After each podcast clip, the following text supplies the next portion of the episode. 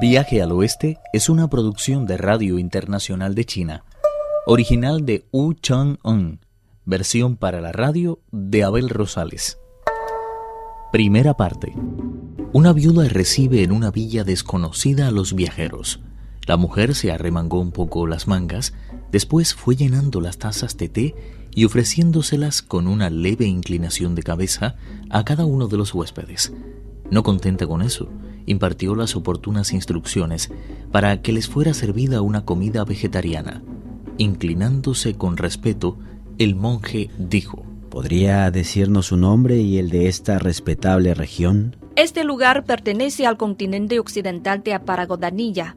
De soltera me llamaba Yerreal, aunque ahora llevo con honor el apellido de mi marido, que no es otro que inexistente. Fue una pena que todos sus familiares murieran al poco de casarnos, con lo que heredamos una fortuna que sobrepasaba las 10.000 onzas de plata y los 15.000 acres de tierra de primera calidad. Pero semejantes a riquezas no bastaron para hacernos felices, porque tuvimos tres hijas y no vimos colmado nuestro sueño de dar a luz a un hijo. Con exquisita naturalidad continuó la explicación. Hace justamente dos años la desgracia volvió a abatirse sobre mí. Cuando mejor parecía ir todo, mi marido murió y me convertí en una viuda. Precisamente acabo de terminar el periodo de luto y he de admitir que me gustaría volver a casarme, pero a no disponer de herederos, me es extremadamente difícil deshacerme de toda esta riqueza. Es una suerte, por tanto, que hayan aparecido ustedes, ya que al ser cuatro podrían contraer matrimonio con mis tres hijas y conmigo. ¿Qué les parece la idea? Tripitaka se quedó mudo de asombro al oír semejante proposición. Se sentía tan turbado que todo empezó a dar vueltas a su alrededor. Sin embargo, cerró los ojos y de esa forma logró aquietar su mente.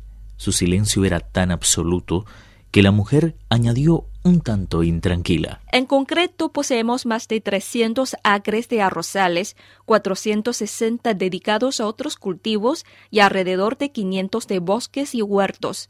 Por lo que a ganado respecta, tenemos más de mil cabezas de carabaos, manadas enteras de caballos y mulos e incontables manadas de cerdos y rebaños de ovejas. Dispuesta a convencer a sus invitados, aquella mujer continuaba ofreciendo detalles de sus grandes posibilidades económicas. Para alimentar a tantos animales disponemos de más de 70 establos y graneros colocados estratégicamente por toda la hacienda. El grano que almacenamos en nuestros trojes es suficiente para alimentaros a todos durante ocho o nueve años. La seda que guardamos en nuestros armarios bastaría para vestiros durante más de una década y la plata y el oro que descansa en nuestros arcones podría proporcionaros una existencia de lujo y ocio durante todos los días de vuestra vida. ¿Puede haber algo superior a nuestras cortinas y sábanas de seda que poseen, dicho sea de paso, la virtud de conservar siempre jóvenes los cuerpos que sobre ellas descansan? Eso es algo esencial teniendo en cuenta que tendrán a su disposición incontables esclavas y concubinas. Si se deciden a entrar a formar parte de la familia, todo este lujo será exclusivamente de ustedes.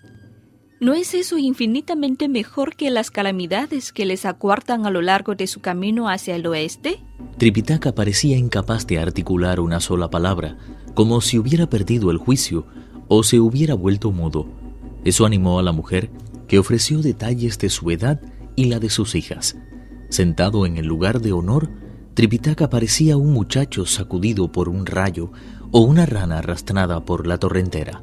Con sus ojos saltones, parecía incapaz de mantenerse un minuto más sobre la silla y daba la impresión de que iba a caerse al suelo de un momento a otro. Pachie, por otra parte, al oír hablar de tanta riqueza y de tan inigualable belleza, se mostraba impaciente por aceptar cuanto antes una proposición tan ventajosa.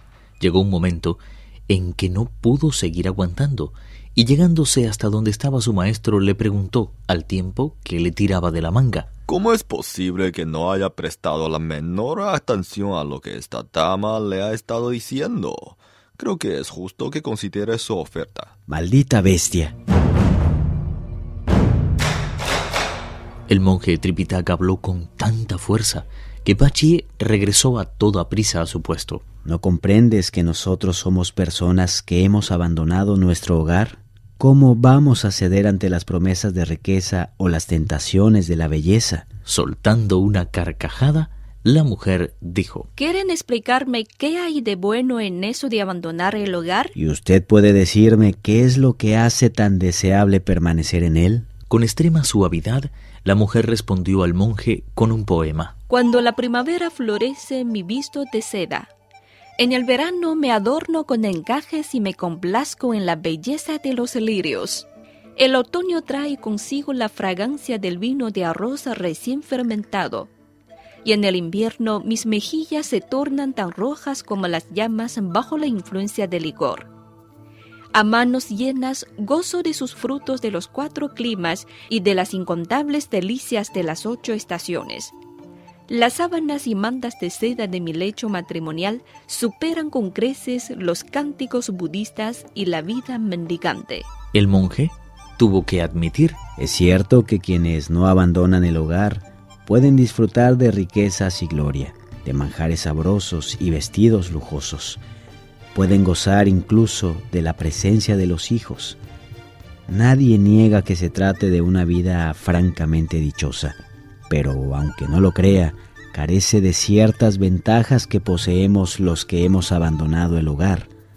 Como testimonio, yo también aporto un poema que afirma, no es cosa corriente abandonar el hogar, ya que implica el desmantelamiento de la fortaleza del amor, pero quien así lo hace encuentra la pared y en el interior de su cuerpo se equilibran de una forma envidiable el yin y el yang Después, cuando ha logrado acumular el suficiente mérito, puede mirar de frente el arco de oro y regresar con la mente iluminada a su auténtico hogar.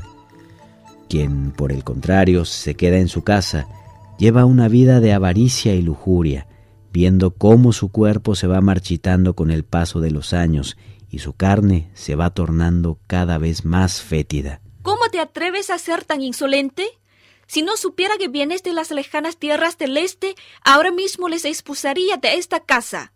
Aquí estoy yo pidiéndoles que entren a formar parte de nuestra familia, y a cambio de tantas comodidades y riquezas, no se les ocurre otra cosa que insultarme con todo el descaro. Reconozco que han aceptado los mandamientos y la promesa de no volver jamás a la vida de ciclo, pero por lo menos uno de ustedes podría aceptar mi proposición. ¿No les parece? ¿A qué viene mostrarse tan legalista? Ante la energía desplegada por la mujer, el monje dijo, ¿Por qué no te quedas tú aquí, Ukun? Lo lamento, pero yo de estos temas no sé absolutamente nada. Lo más acertado sería que se quedara Apache, ¿no les parece? No juegues conmigo, por favor.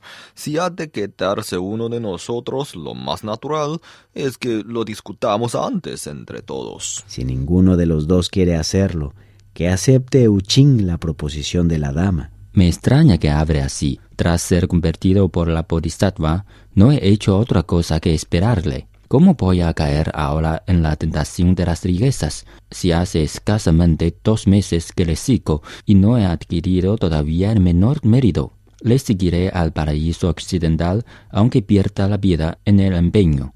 Estoy decidido a no dedicarme jamás a nada que no sea puro y santo. Viaje al oeste, uno de los cuatro grandes clásicos de la literatura china. Versión para la radio, Abel Rosales. Actuaron en este capítulo Pedro Wang, Juan Carlos Zamora, Guillermo Li, Víctor Yu y Noelia Xiaolin. Esta es una realización de Abel Rosales, quien les habla, para Radio Internacional de China.